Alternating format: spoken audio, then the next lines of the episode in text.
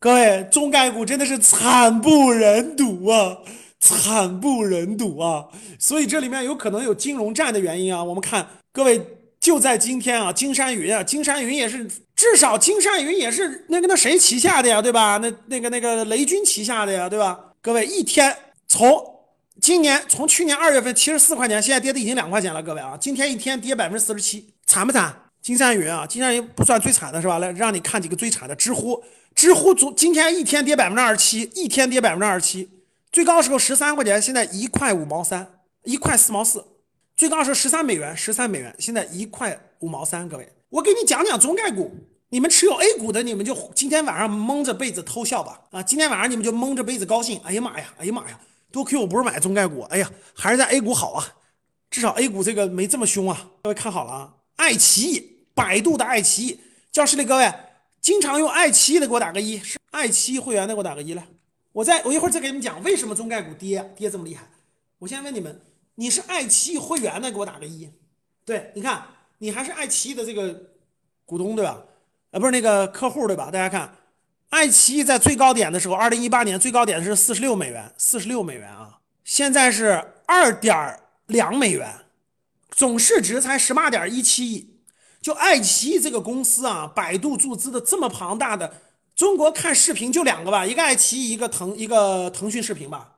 现在才十八点一十八亿美元，十八亿美元，十八亿美元乘以个六，六八四十八，一百亿人民币，对吧？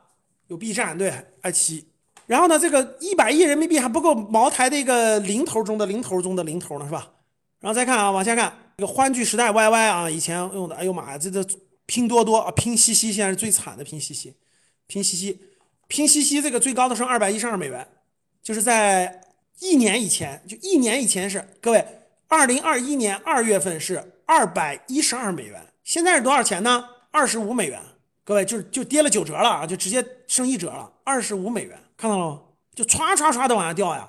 现在还值三百二十亿，三百二十亿美元呢，现在还值三百二十亿美元。拼拼夕夕啊，拼夕夕。哎呀，各位，再举几个例子，咱们聊聊，先聊中概股啊。中概股这个为啥跌成这样，好不好？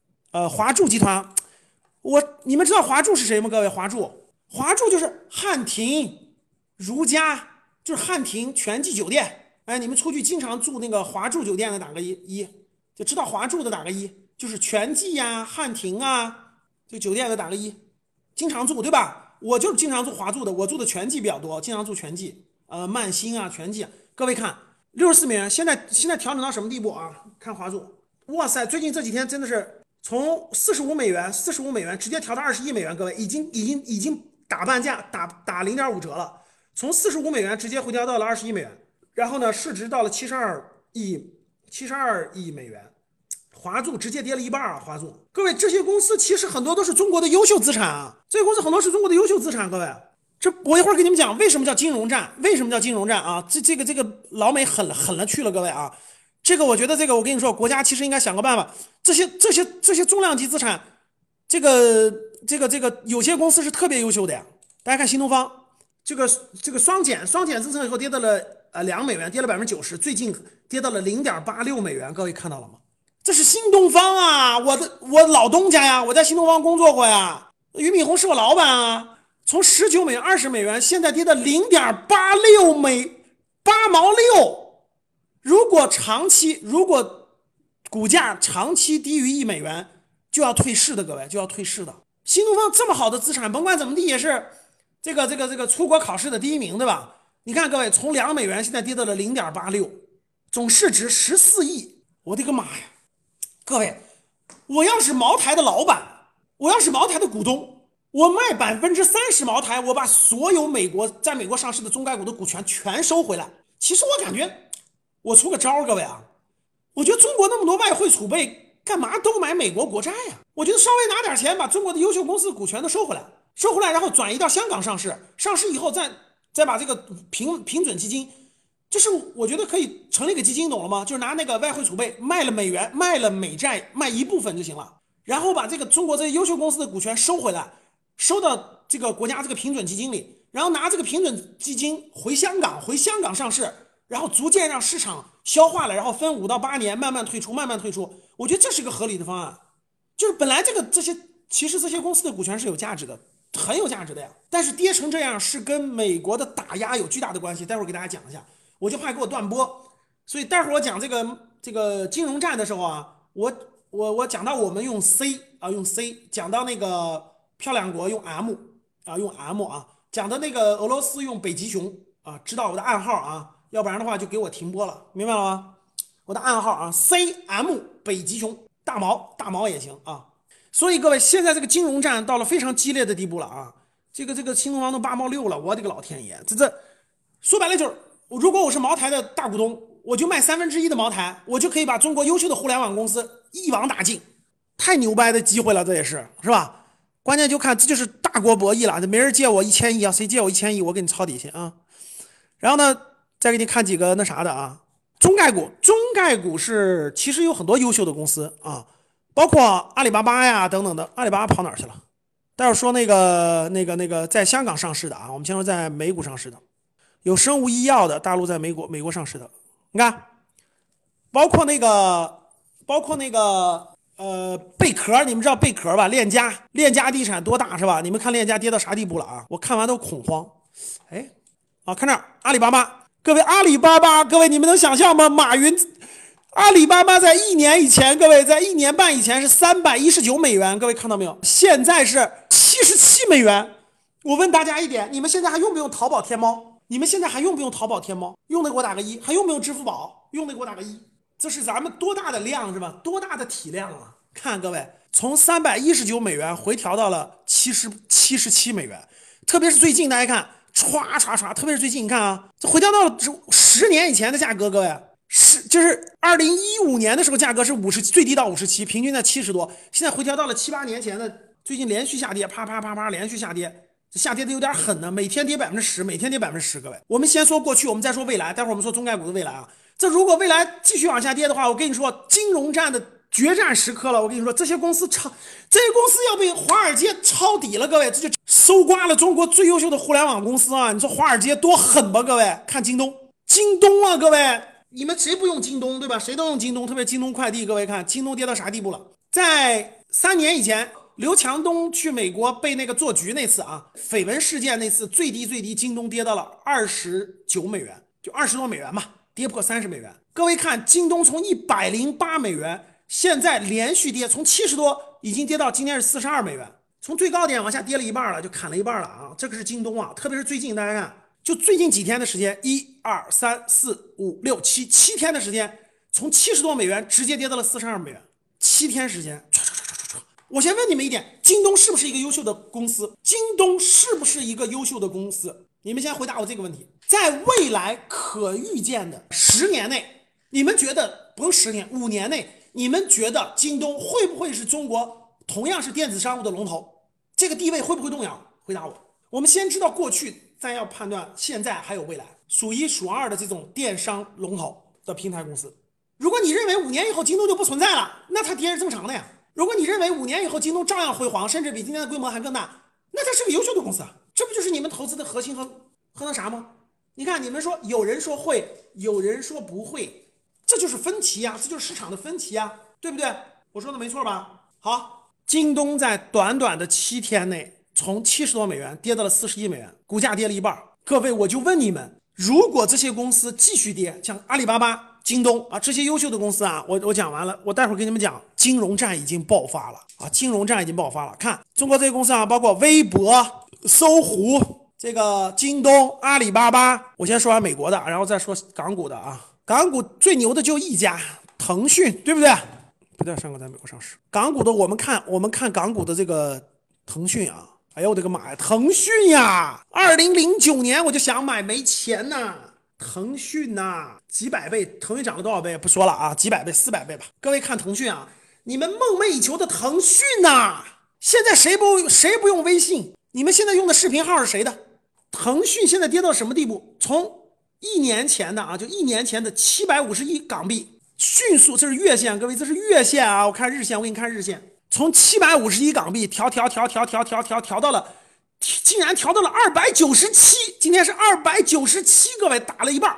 关键是在最近，从四百多啪啪啪啪啪啪啪啪连续跌跌到了二百九十七。各位，你们觉得正常不正常？然后我再说一下，二百九十七是啥概念？是腾讯二零一七年，就是二零一七年四月份的。二零一七年到今年多少年了？各位，五年前，五年前的股价。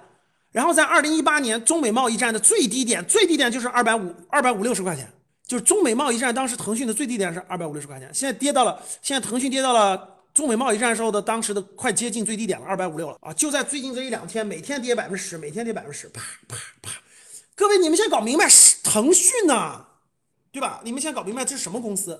好了，我问你们，腾讯、阿里、京东这帮这么多的中概股的公司。各位看，腾讯在四百多震荡了很长时间，在四百多，你看，在去年六月份开始震荡，看四百多上下震荡，震荡，震荡，震荡六百多，然后唰唰唰唰唰连续跌，啪啪啪啪，从四百六七十直接回调到了二百九十七，今天到二百九十七了。各位，我问你们，第一个，你们觉得正常不正常？肯定是不正常的。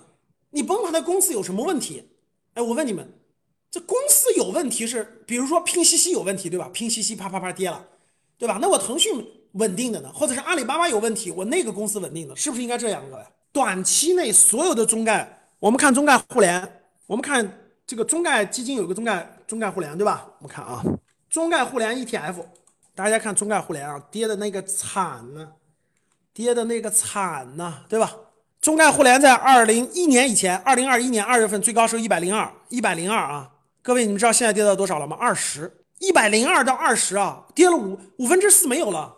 只剩下五分之一了。中概互联啊，是的，过去这些公司是有泡沫的，就很多科技公司是有泡沫的。但是哇塞，一年时间内从跌去了五分之四，特别是最近啊，你说跌五分之跌的，最近跌个，最近从这个四十多直接又调到二十多啊，最近大概在七八天内，啪啦啪啦啪啦啪啦啪啦啪啦，直接跌了一半，所以惨呐，一个惨字啊，所以很多人都很纠结，到底能不能买啦，对不对？中概互联跌的这个层次已经低于十年前了，各位。中概互联的这个指数啊，中概互联指数咋办？咱们今天聊几个重点的，各位啊，咱们聊一聊啊。第一个，各位，你我相信你们也觉得不正常，是不是不正常？那首先我们先说为什么发生这种事情，然后我们再说这个事情到底应该是它背后是个什么原因，对吧？它背后是个什么原因，对不对？中概互联基金从两块钱，现在跌到零点六八了，特别是最近跌得很凶，而且卖出量很大。各位看交易量，交易量卖出量很大，最近交易量卖出量很大，说明很多都在跑，很多都在跑，那咋办呢？先说原因，大家都知道不正常，对吧？那这个不正常咋办呢？就是它这个原因是什么呢？各位，我谈谈我的观点，好不好？希望大家有收获，好不好？中概互联就是中国在美国上市的，包括在港股上市的。一些互联网公龙头公司出现这种情况啊，比较极端的这种大跌。第一个，首先跟那个北极熊的这个冲突啊是有是有关系的，各位。因为第一个大家看到了，呃，北极熊在伦敦上市的公司，可以说是北极熊呃最大的银行之一，就是毛子在那个伦敦上市的最大的银行之一。由于一个政策，就是因为这个。这个大毛二毛的冲突，这个欧洲欧盟和那个呃 M 不是对俄罗斯对那个毛子不是制裁嘛？制裁之后呢，就是这个金融不让它不让流动了嘛，对吧？金融钱不让流动了，所以在伦敦上市的北极熊的最大的银行之一就没法交易了，它只能卖出。各位听懂了吗？就只能卖出，卖出呢就这个政策造成的，这个欧盟这个政策造成了，那人家只能卖出啊。卖出卖出，大家想想，不能买入，只能卖出。各位，你们听懂了吗？就一个公司不能买入，只能卖出。我问你们，最后这个结局是啥？最后这个结局不就是，因为你买入了，你怕资金回不来嘛？唰唰唰唰，跌了百分之九十九。各位能听懂了吗？我现在说第一个原因啊，我先说第一个原因啊。这个欧盟对北极熊制裁之后，北极熊最大的上市公司的银行之一，从二十美元吧，十二美元左右，跌到了最后是几毛钱，就是因为你不让买啊，它只能跌跌跌跌跌几毛钱。但是我问大家，首先这个事儿啊，跌到几毛钱的时候，华尔街的华尔街的一帮，各位说真的是告诉你说，这就是这就是我跟你说割羊毛的，华尔街的一帮人拿一亿美元，只拿了一亿美元买了这个公司百分之四十的股权，你们能听懂吗？大家想一想，我问大家，北极熊最大的银行之一，未来它是它的业务，它它它在国内还有没有业务？我问大家，它在国内还有没有业务？就它在北极熊国内自己还有没有业务？它有没有它的规模？其实这个公司还在，对不对？规模也有。等这个事情过去之后，对吧？等事情各方面过去之后，对吧？它的价值，它是价值一百二十亿美金的公司啊，它价值一百二十亿美金的公司啊。结果由于一个政策杀到了剩百分之一个，剩百分之一，别人一亿美元就买了这公司百分之四十的股权。各位能听懂吗？一亿美元买了百分之四十股权，你们能听懂我说这件事吗？能听懂打个一。各位，我就问你们，不能交易了，他咋不回购？因为是在伦敦交易市场，在伦敦交易市场，懂啥意思了吗？他那个钱已经不能就不能流通了嘛，限制使用那个使用那个英镑啊、美元这些金融资产。好，我现在问你们一点，各位，如果中概股这么跌下去，再跌一到两周，每天跌百分之十，每天跌百分之十，再跌一到两周，我问大家。这些中国最优秀的龙头的公司，腾讯、阿里、京东、百度，这么多优秀的公司将会出现什么情况？你们回答我！你们回答我！将会出现什么情况？将会出现什么情况？这些公司会没有吗？不会没有啊！这些公司都是中国最优秀的公司啊！如果这些公司再跌，各位连续跌跌跌跌再跌，我的个老天爷啊！跌到这个现在市值的一半以下。最后会被谁买走？你们想想，最后会被谁买走？你们自己想想，什么叫金融战？待会儿我给你串起来，你就明白了。现在是杀跌，用少量的资金，用少量的资金杀跌，疯狂卖出。未来杀跌的足够低的时候，横扫一下。就现在用百分之十的钱快速杀跌，啪啪啪快速杀跌。未来用同样的钱扫回来的时候，就吃掉了整个所有这些公司的控股权呐！哎呦我的个妈呀！中国的互联网龙头啊，这些公司掌握的数据都多值钱不？滴滴，我让你们看一下滴滴，你们就知道有多惨了。滴滴，滴滴，因为涉及到滴滴刚上市，看上市时候十八美元，现在是一点七亿美元，各位看到了吗？滴滴上市的时候是十八美元，看到了吗？十八块钱，半年前吧，二零二一年七月六号上市的十八美元，现在是一点七一，来。你们还经常用滴滴的，给我打个一；还经常用滴滴的，给我打个一。首先，你们说滴滴这个公司好不好？你们认为滴滴的商业模式牛不牛？认为牛的给我打个一，认为不牛的打二。滴滴这个公司，其实滴滴这公司非常牛，它是全中国最大的出租车公司，能听懂吗？车不是他的，司机不是他的，乘客消费一单，他提百分之二十五。这公司的商业模式其实非常之好。但是大家知道出什么事儿了啊？马上就是我要讲的第二点，滴滴这公司其实特别好，商业模式其实特别牛，特别牛，各位，而且是刚需。大家想想，你一般用打车，你用惯了以后，你不会随便换的，各位，对不对？是不是你不会随便换的？但是出了个问题，滴滴在美国上市时候，没想到美国的政策改了，美国原来是不要求公司的这么多细节的，结果刚上市，美国就要求滴滴必须把它的公司数据放在美国的服务器，听懂了吗，各位？这个就涉及到中国的网络安全了。我说一下，你们就明白了。